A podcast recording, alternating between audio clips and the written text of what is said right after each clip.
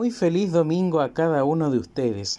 Estamos ya en el domingo décimo quinto del tiempo común de la iglesia y les invito a escuchar el Evangelio de este día tomado de San Marcos del capítulo 6 del versículo 7 al 13.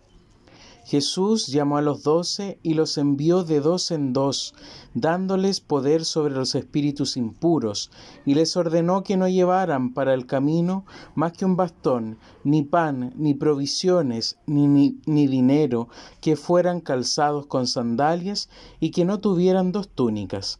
Les dijo, permanezcan en la casa donde les des alojamiento hasta el momento de partir, si no los reciben en un lugar y la gente no los escucha, al salir de allí, sacudan hasta el polvo de sus pies en testimonio contra ellos. Entonces fueron a predicar, exhortando a la conversión, expulsaron a muchos demonios y sanaron a numerosos enfermos, ungiéndonos con el óleo. Palabra del Señor. Gloria y honor a ti, Señor Jesús. Continuamos en el capítulo de 6 de San Marcos y este domingo se encarna lo que es el centro de la misión del apóstol, el envío, el envío que Jesús hace a los discípulos con una indicación muy clara. Vayan y den testimonio de lo que ustedes han visto. Vayan y anuncien la alegría de la salvación, la cercanía del reino, la liberación de los oprimidos. Vayan y hagan presente el reino de Dios con sus vidas. Toda la liturgia de este domingo resuena en este envío que Jesús hace y que no lo hace solamente a sus discípulos, sino que nos lo hace también en nuestro tiempo, en nuestro tiempo presente.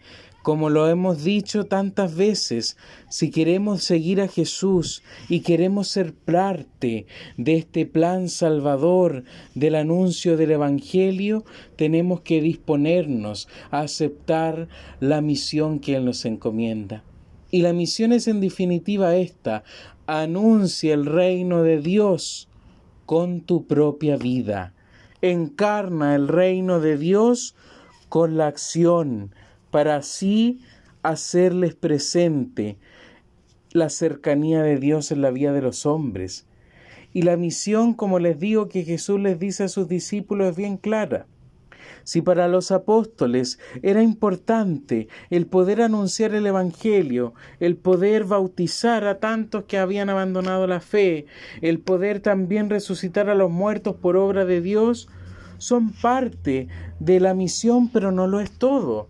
Y hoy día nosotros tenemos que pensar de esta forma. La misión que hoy día Jesús nos encomienda en el mundo, en el aquí y en el ahora, es distinta para cada uno.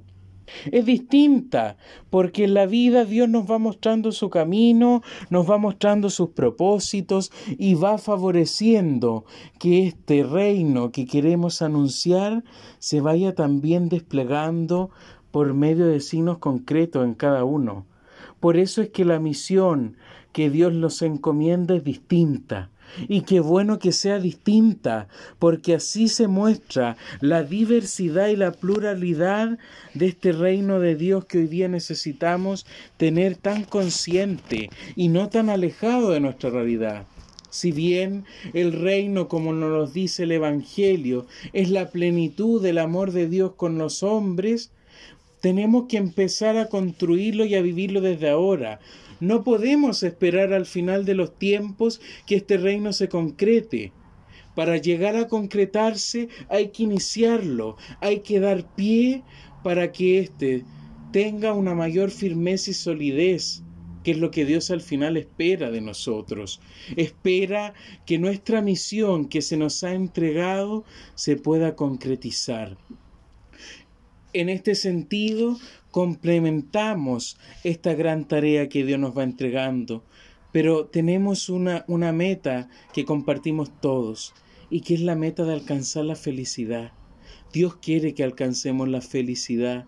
Dios quiere que alcancemos esa plenitud en la cual nuestro ser es capaz de vivir con intensidad y vivir con intensidad esta misión, esta misión que la descubrimos al final en toda la vida, esta misión que no se encuadra por un rigorismo, por una ley trazada, no. La misión que Dios nos encomienda va dándose y escribiéndose a medida que uno va dando pasos en su vida. Pasos importantes como pueden ser el poder compartir con los tuyos, el compartir la alegría, el compartir la fe, el formar la familia, el alegrarse por un emprendimiento y por un logro que he dado. Eso es el reino, no algo tan alejado de la realidad.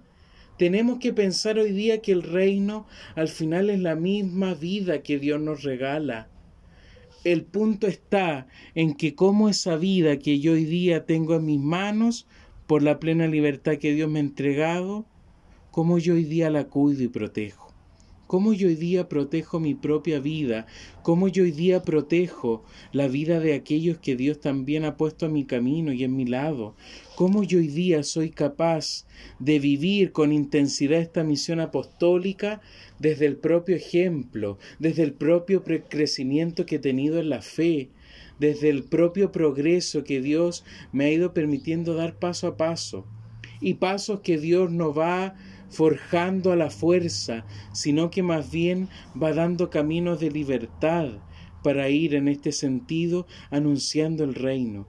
Y el reino y el Evangelio se hacen vida cuando yo abro el corazón y lo dispongo para que eso suceda.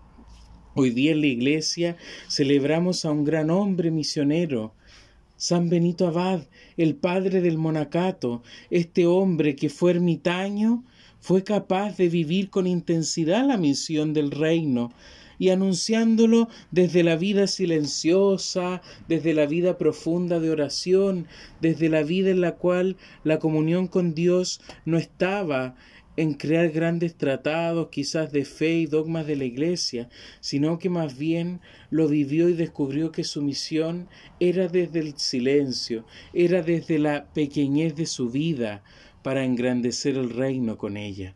Hoy día es bueno hacerse esta pregunta. Hasta el día de hoy que he recorrido este caminar, ¿qué es lo que Dios me ha entregado? ¿Qué es lo que Dios ha confiado en mis manos para que yo pueda dar un fruto abundante por su gracia? ¿Qué es lo que hoy día el Señor me ha entregado para que yo pueda vivir con intensidad esta misión del Evangelio? Porque cada día el Evangelio se debe ir actualizando, cada día el Evangelio tiene que ir proponiéndonos nuevas alternativas. La novedad de la misión está en eso, en que sigue siendo la misma palabra, pero que torna un sentido distinto en la medida en que vamos compartiendo esta misión. La misión no depende enteramente de nosotros, la misión depende también de Dios y en gran parte porque es Él el que nos anima, es Él el que nos mueve, es Él el que nos motiva, es Dios quien impulsa nuestra vida para que sea un evangelio vivo en medio del mundo.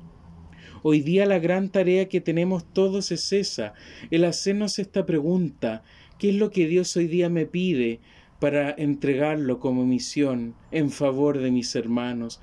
¿Qué es lo que hoy día yo estoy dispuesto a entregar en la misión y dejar atrás? Porque los discípulos en el caminar querían llevar muchas cosas para estar seguros, sabiendo de que no iban a pasarlo nada. Pero Jesús lo deja en claro desde el principio. No lleven ni dos túnicas, ni vayan calzados de esta forma, no lleven provisiones ni nada porque en el camino se le va a ir proveyendo de todo. El misionero es aquel que no se preocupa de lo externo, sino más bien se preocupa de que el corazón esté dispuesto para abrirse a la novedad de Dios que tiene que ofrecer en cada hermano que va a ir conociendo en la misión. Es ahí está lo bello de este caminar de la fe. Es ahí donde está lo nuclear de la misión. Si pensamos que salir a misionar vamos a cautivar a todos con nuestras palabras, con nuestros discursos, estamos pensando erróneamente y no como Dios quiere que éste sea. el salir a misionar es un camino incierto, que no sabemos cómo lo vamos a, enfrentar, ni sabemos con quién nos vamos a encontrar en este caminar. Pero hay que dejar de lado las preocupaciones, hay que dejar de lado aquellos pensamientos que están dentro de mí me hacen desorientarme, irme lejos de lo que Dios al final quiere pedirme.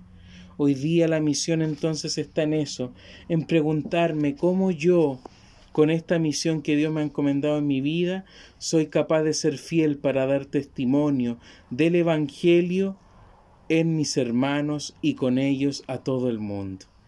Que el Señor entonces los anime en este caminar, bendiga este domingo y el nuevo inicio de semana que comienza.